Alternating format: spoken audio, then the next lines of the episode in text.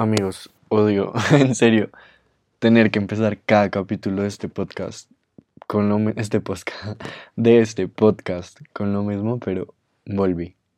volví, por fin volví. Me voy a poner juicioso. Oigan, les juro que no es falta de ganas porque me encanta, o sea, me encanta grabar, me encanta hablar. por mí hablaría las 24 horas del día. Es falta de disciplina. Literal, todas las noches estoy todo. Hoy sí grabo, hoy sí grabo, hoy sí grabo. No, nunca grabo, nunca hago nada, tengo mil ideas, tengo todo, pero ya este es mi regaño propio. Voy a volver a ver esto unas 40 veces porque es por disciplina, literal. Es solo disciplina. Antes, como de empezar, les voy a dar como un poco de contexto porque hace mucho no grababa, hace mucho no les contaba como en mi vida, pues como saben me gradué, me vine otra vez a ir a Bogotá, estoy trabajando.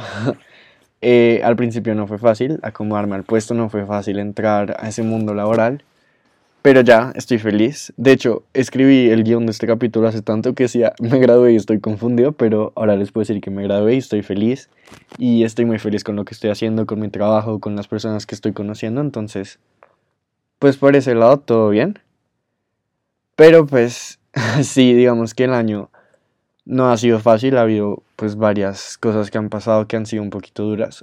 Literal, ya voy a llorar. No voy a llorar porque esto, para esto no es este capítulo, pero sí, no ha sido un año fácil. No empezó definitivamente como quería, no empezó como me lo imaginaba.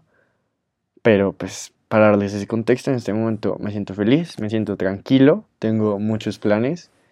Y nada, solo quiero retomar todos estos proyectos que empecé y los dejé botados y no quiero más dejar mis cosas botadas. Este capítulo se llama Cuando un amigo se va. Y antes de empezar, como por ser un poco respetuoso, les quiero decir que este capítulo va a hablar de la muerte, de la muerte de una persona muy especial en mi vida. Eh, se va a tocar un poco el tema del suicidio también, entonces, si son temas sensibles para ustedes, como oigan el capítulo con su corazón un poquito preparado para cosas que van a oír y pues nada, es algo que quiero compartir. No es un capítulo con consejos, no es un capítulo sobre salud mental, no es un capítulo para yo decirles qué hacer, qué no hacer, nada. Es solo como contarles lo que sentí, contarles pues una experiencia que viví. no, ya voy a llorar, no voy a llorar, tranquilos. Contarles algo que pues me pasó y que jamás me hubiera imaginado que me iba a pasar a los 22 años. Que fue muy duro, que fue el comienzo de mi año, pero que siento que es una experiencia, pues no es linda, no voy a decir que es linda, pero es una experiencia súper importante para mí compartir porque sé que no soy el único definitivamente y sé que hay más gente pasando por esto y pues muchas veces me han dicho que oírme a mí hablar de cosas por las que están pasando les sirven y pues esta es una experiencia que también me gustaría compartir. Oigan, no, eh, en verdad esto es muy duro. Como que siento mi corazoncito un poquito roto en este momento, pero pues voy a seguir. Este capítulo está dedicado a mi amiga Isabela Pérez, que se murió el 10 de enero de este año. Como, bueno, no creo que, no sé cómo decir esto. Voy a volver a empezar esta parte, perdón. Yo no edito esta vaina, perdónenme, van a ver esta vaina mal. No importa, esto lo hace más orgánico.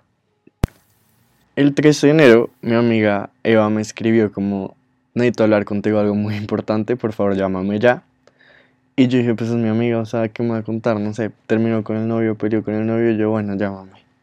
O- primero odio que me llamen, entonces como que, sí, me da un poco fastidio. Dije como, ay, bueno, llama. Y me llamó y me dijo, mira, eh, esto es muy difícil de decir, pero encontraron a Isa muerta al lado de su edificio. Y yo le dije como, me estás jodiendo, o sea, madura Eva, por favor, como, no me jodas. Y fue todo así, no había tenido el momento para contarte, pasó hace dos días, eh, es muy en serio, es muy real.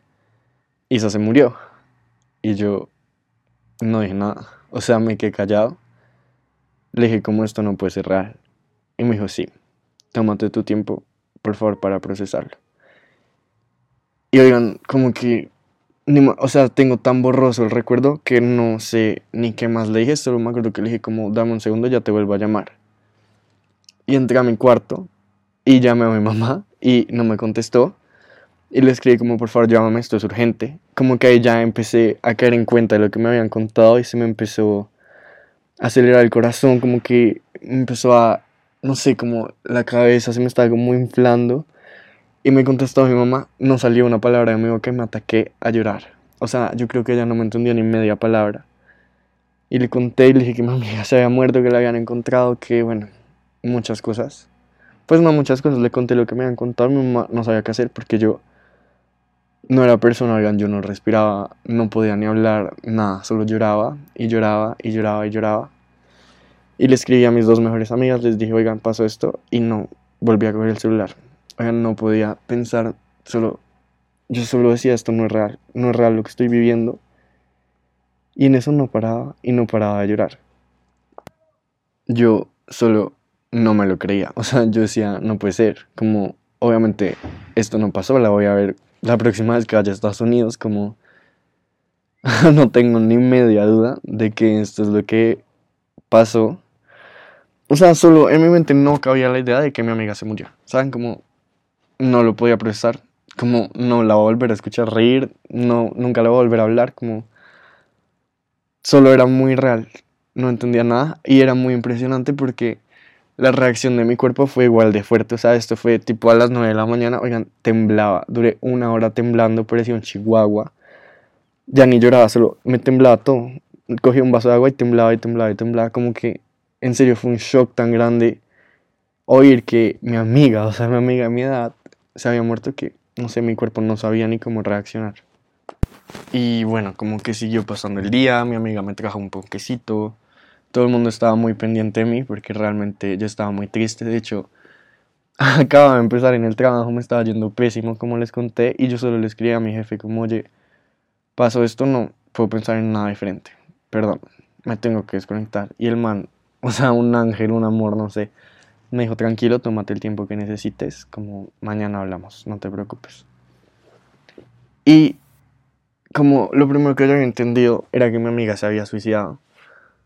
Y después de toda esta tristeza inicial, yo solo sentía mucha culpa, oigan, sentía culpa, culpa, culpa y no sacaba, no me podía sacar de la cabeza como pensar, pude haber hecho más. O sea, ¿por qué no hice esto? ¿Por qué no le dije no tomes? ¿Por qué no la busqué más? O sea, ¿por qué no la salvé? Literal, solo tenía mucha, mucha culpa. Y era lo único en lo que pensaba, o sea, lloraba y decía, la, la dejé ir, o sea, pude haber hecho más, puede haber sido otra persona, no sé, tenía mucha culpa de lo que había pasado. Y yo paré a mi mamá y le dije como, no puedo, o sea, no puedo con esto, me siento muy culpable. Ella era así, así, así, y yo nunca hice nada, yo no sé, no sé, no sé qué hacer. Era un desespero muy grande, porque es que no sentía rabia, no sentía tristeza, no sentía nada, sentía culpa. O sea, yo dije, puedo haber hecho mil cosas diferentes para que esto no hubiera pasado. Y en eso también le conté a mi mamá una cosa muy linda de mi amistad con Isa y es que yo creo que no me acuerdo haber peleado una vez, no me acuerdo haber estado bravo con ella una vez. Como que yo voy a Snapchat, voy a Instagram, todos mis recuerdos con ella son cagados de la risa. O sea, si han visto mi YouTube, yo tenía un blog con Isa, de hecho. Literal, los 15 minutos de video son solo riéndonos. O sea, no hay un momento serio, no hay nada. Y le dije a mi mamá como, es que Isa para mí estuvo en un momento muy difícil, entonces ir a la casa de Isa era ir a ser feliz. Y como que yo siento que ella me veía y sentía la misma felicidad porque yo no la juzgaba, yo no la regañaba, yo no le peleaba nada, o sea, como que solo éramos muy felices juntos.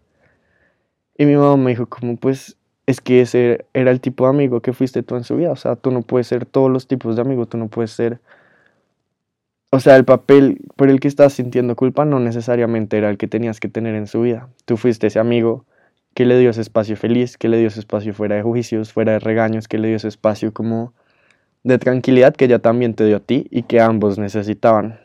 Y obviamente no es como que yo dijera, pum, culpa, se me fue la culpa, ya no siento nada, perfecto.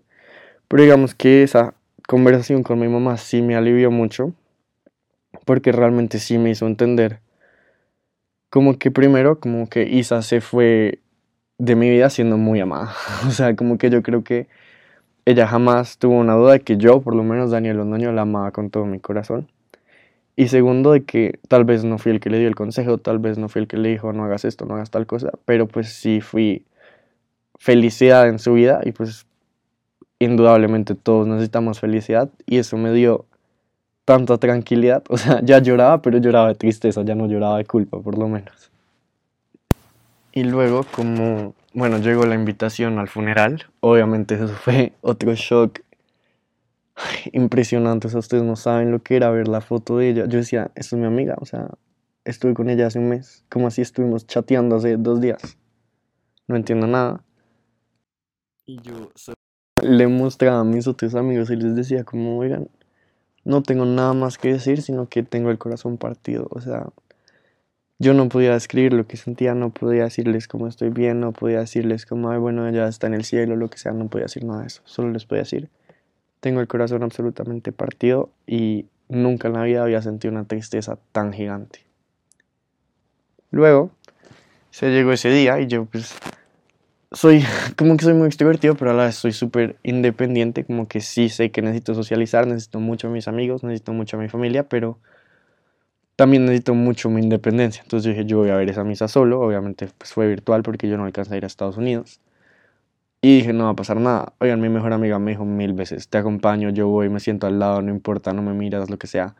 Yo le dije, no, tranquila, va a estar perfecto, como cero grave, pues yo la veo. Además, yo decía, es una misa virtual, o sea, eso que, no sé, como que yo solo pensaba, como ya lloré, ya se murió, pues esto es solo ver el entierro ya. Empezó la misa, oigan, no paraba de llorar, o sea, me solté en un mar de lágrimas, no podía, yo le escribí a mis amigos de allá como por favor cuéntenme todo, yo solo veía y veía. Habló una amiga y yo nunca en la vida la había visto tan serio, o sea, dijo como parecía que se hubiera aprendido lo que dijo como para no mostrar medio sentimiento, o sea, nunca la había visto tan seria y yo sé que eso es puro dolor y pura tristeza y como pura protección. Y eso me impactó mucho, oigan, mucho. O sea, era como era un robot hablando. Nunca había visto a alguien con tantas emociones como tenerlas con ese control tan fuerte. eso, primero eso fue lo primero que vimos y me impresionó mucho. Y luego ya se empezaron a llevar como el ataúd. Oigan, no pude más. O sea, me ataqué a llorar. Y llamé a mi mamá, mi mamá estaba súper ocupada, entonces llamé a mi tía. No me entendía nada, yo solo lloraba y lloraba y lloraba. Ella me decía cosas, ni siquiera me acuerdo qué me dijo. O sea, me dijo mil vainas. Me acuerdo que me dijo que le escribiera una carta. Pero yo en ese momento no, no era, no era un alma. O sea, solo lloraba y lloraba y lloraba. No podía respirar, literal. Y le colgué a mi tía, llamé a mi mejor amiga con este mismo llanto. Y fue la primera vez, como desde que pasó todo, que yo sentí rabia. O sea, yo dije, no puede ser, o sea, porque en ese momento yo tenía entendido que ella se había suicidado. Después, pues más adelante se me aclaró que no se suicidó, que realmente fue un accidente lo que había pasado. Pero en el momento, pues en mi mente yo tenía entendido que había sido un suicidio. Oigan, yo tenía tanta rabia, tanta rabia. Le decía a mi amiga, no lo puedo creer, es que si ella necesitaba algo me hubiera podido llamar, sí lo que fuera. Y lo que les digo, o sea, este no es un capítulo de salud mental, no es un capítulo de hablar como de qué hay detrás del suicidio, nada, porque primero no soy experto, segundo no soy, no tengo ni idea de qué estaba pasando en la cabeza de mi amiga. No fue un suicidio finalmente. Entonces como que esa era, esa era mi emoción y esa era mi experiencia. Sentía mucha rabia, mucha, mucha rabia. Como ni siquiera, porque hay gente que dice como que la gente que se suicida es egoísta, yo no pienso así solo sentía como rabia, como de por qué no me buscaste, como pudimos haber hecho mucho más, como no sé. Y lloré, y lloré, y lloré. Y pasó ese día y yo dije, pues ya la despedí, como ya estoy más tranquilo. Realmente no ha habido un día en el que no la piense. Oigan, es impresionante, todos los días la pienso. Eh, cuando tomo, es una confesión que les voy a hacer. También es inevitable para mí pensarlo, o sea, muchas cosas me acuerdan a ella, es impresionante, como que es como cuando uno termina con alguien y luego todo le acuerda a Alex, así estoy, todo me acuerda a ella, Zafaera, todas las canciones, todo el trago, no sé, todo me acuerda a esa, es impresionante, entonces la tengo en mi corazón 24/7. un día muy borrachito, esto es un poco triste, pero no sé, también es como lindo. Le mandé un mensaje a nuestra chat y le dije como, te extraño demasiado. O sea, yo sé, obviamente nadie me va a responder. O sea, no sé, pero para mí fue tan importante mandarle ese mensaje. Y en estas, un día que salí y estaban pasando más cosas en mi vida, porque pues, o sea, no ha sido un año muy fácil. Tomé, me pasé un poco con el trago y me puse a llorar. Oigan, atacado. Mi mejor amiga no sabía qué hacer, yo creo que ella jamás me había visto llorar así en persona. Y lo único que repetí era, no entiendo, no entiendo, no entiendo por qué pasó esto, no entiendo por qué estoy llorando a mi amiga, no entiendo, no entiendo, no entiendo. Y al día de hoy no entiendo. y creo que ya entendí que nunca voy a entender. Y ha sido difícil, oigan. Realmente hay días muy tristes, hay días... Hay días en que no me puedo creer que han pasado dos meses. Eh, es que han pasado dos meses y se siente como toda una vida, como que el vacío que siento no, no lo explican dos meses. no sé si eso tenga sentido alguno. Eh, digamos que ya estoy mucho más en paz. El día este de la llorada llamé a mi amiga de Estados Unidos y ya me contó todo el tema de que había sido un accidente, si eso me daba más tranquilidad. No sé si eso cambió algo, ¿no? Como les digo, pues sé que es un tema muy sensible, es un tema muy complicado y no quisiera hacer ningún tipo de juicio, pero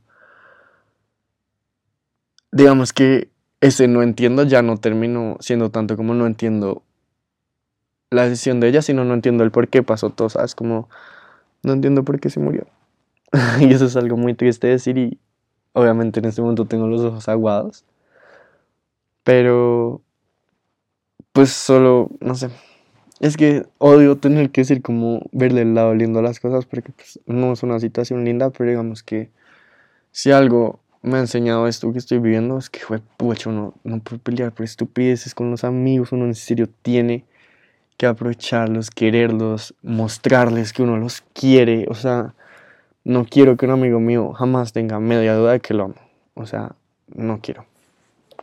Ha sido algo difícil, como lo que les digo, hay días muy buenos, hay días en que la extraño mucho más hice un llaverito con todos mis amigos y obviamente ahí está su foto. Em, la tengo de foto de WhatsApp hace tres meses y creo que no la va a poder quitar. o sea, no. Ha sido difícil. Obviamente jamás me voy a imaginar que este iba a ser mi primer capítulo del 2021. No era con lo que quería empezar, pero siendo en este podcast en el que amamos la vulnerabilidad y ser abiertos y poder hablar de estas cosas, pues, o sea, Ay, no sé, era algo que necesitaba sacar, algo que necesitaba compartir. Si ustedes han vivido una experiencia así, pues los acompaño con un abrazo muy fuerte, con muchísimo amor. Yo creo que uno no entiende el dolor que es perder a un amigo.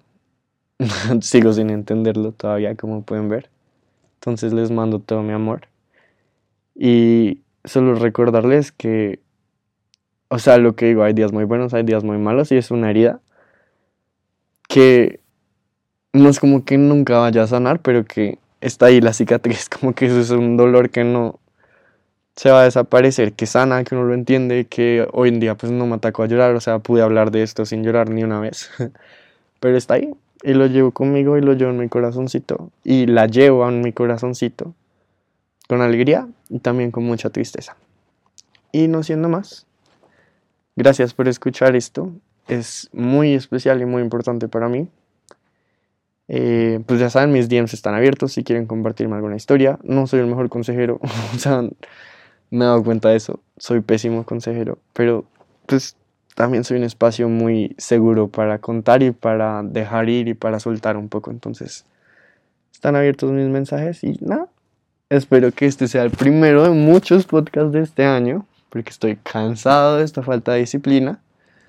Y gracias a ustedes por seguir creyendo en este proyecto, por no dejarme de seguir y por tomarse el tiempo de escuchar esto.